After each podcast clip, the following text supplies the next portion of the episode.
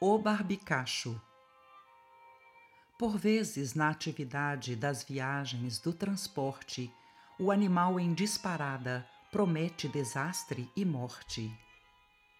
Por mais que sustenha a rédea e colabore o cocheiro, em tudo paira a ameaça de rumo ao despenhadeiro.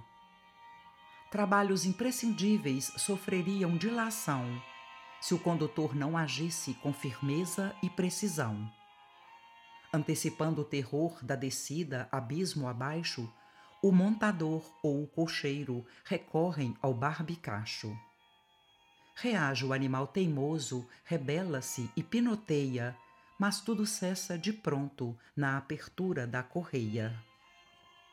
Se busca saltar de novo sob fúria mais violenta, eis que lhe vaza da boca espuma sanguinolenta.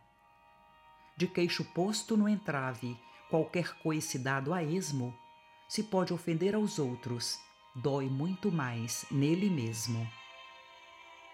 Em pouco tempo, o rebelde, agora sem mais descanso, trabalha tranquilamente, humilde, bondoso e manso.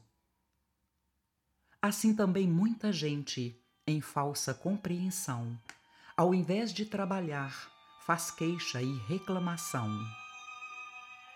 Contudo, à beira do abismo, antes da queda ao mais baixo, recebem os linguarudos a bênção de um barbicacho.